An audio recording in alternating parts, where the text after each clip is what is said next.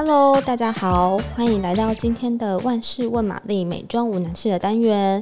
今天为你服务的是美容玛丽。那今天想跟大家聊聊的问题是，呃，也是非常多人会问问题，就是无细鳞洗发精真的比较好吗？细鳞是不是会堵塞毛孔啊？相信大家最近就是在挑选洗发精的时候，都会发现，诶。为什么上面很多产品都会标示着无细鳞？所以这样真的比较安全吗？是不是细鳞真的会堵塞毛孔？那因为美容玛丽最近刚好在读一本书，书名叫做《保养常识九成都是骗人的：终极成最强肌肤保养法》。那这是一个日本肌肤再生专家他所写的书，里面其实就解答了蛮多大家常见的。呃，保养相关的疑问，那我自己是觉得这本书对我帮助蛮大的啦，也推荐大家有空的话可以去读读看。那如果你真的不想读怎么办？没关系，你就是听万事问玛丽的单元，没有玛丽有机会的话就会一一跟大家分享。那今天就先来分享它大家常问的细鳞的问题。那以前很多人会觉得说，加细鳞加在洗发精或润丝精里面会导致掉发。或是阻塞毛孔，所以就会想要选择无细鳞的洗护法用品。但其实根据科学的原理，这件事情是不一定正确的。其实细鳞不会阻塞毛孔，它也不会对身体造成不良的影响。好，那细鳞到底是什么？细鳞其实正确的名称会标示成 silicon，大家常听到，就是中文好像有时候也会翻译成细粒康。那其实它是一种由氧、细跟有机官能基所组成的有机化合物，它的特色是耐热。耐光，但是又具有柔软度、高透气性等等，所以其实它的安全性非常高的，而且它常常被运用在制成呃日常用品、烹调器具，甚至是医疗用品当中。特别特别是在现在的医疗用的胶带里面，其实就是有很大一部分都是使用细鳞。那比方说，术后用来粘贴覆盖伤口纱布的粘着面，通常就是使用了细鳞，因为这样子你在撕下那个胶带的时候啊，不仅不会痛，而且不会损伤角质，所以对肌肤来说其实是非常温和的，所以用途就非常的广泛而且普及。那细鳞依据不同的加工方式，它也可以变成液体或是变成固体，所以真的运用程度很广。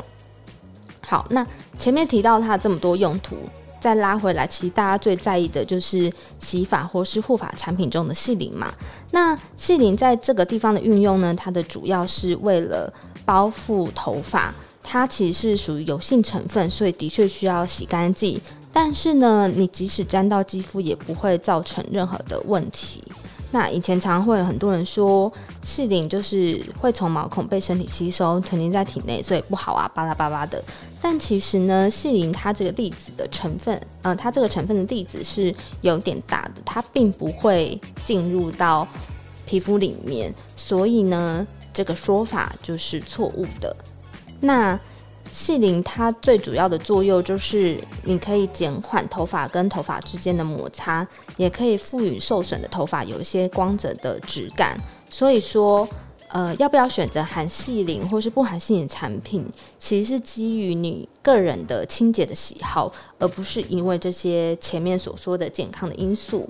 如果你是喜欢洗发之后比较有光泽、柔顺感的人，你就可以选择有含细鳞的洗护发产品。那如果你是喜欢洗完真的非常干净、舒爽、蓬松，那你最好就选择无细鳞的产品。那这本书里面也提到，其实比起有没有含细鳞这件事，你自己的清洁方式反而更有可能对头皮造成影响。因为大家好像就觉得，嗯，头皮好像蛮健康的嘛，然后洗头的时候就会猛抓、猛抓、猛抓，但其实这样反而比较容易刺激头皮，然后受伤。所以提醒大家，洗头的时候一定要尽可能用指腹，然后温柔的清洗头皮。那清洁的时候也是适度就好，所以。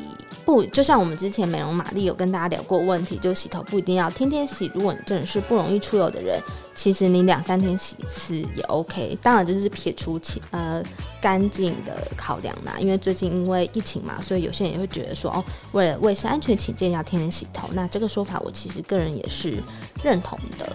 所以听完今天的节目之后。如果你真的喜欢柔顺的头发触感，那其实你可以放心的使用含细磷的洗护发。那记得就是，呃，用完之后用水确实的冲干净就没问题了。好，希望你喜欢今天的内容。如果喜欢我们的节目的话，欢迎订阅我们，然后给我们五颗星。那如果你有任何问题的话，都可以在下面留言，我们都会随时。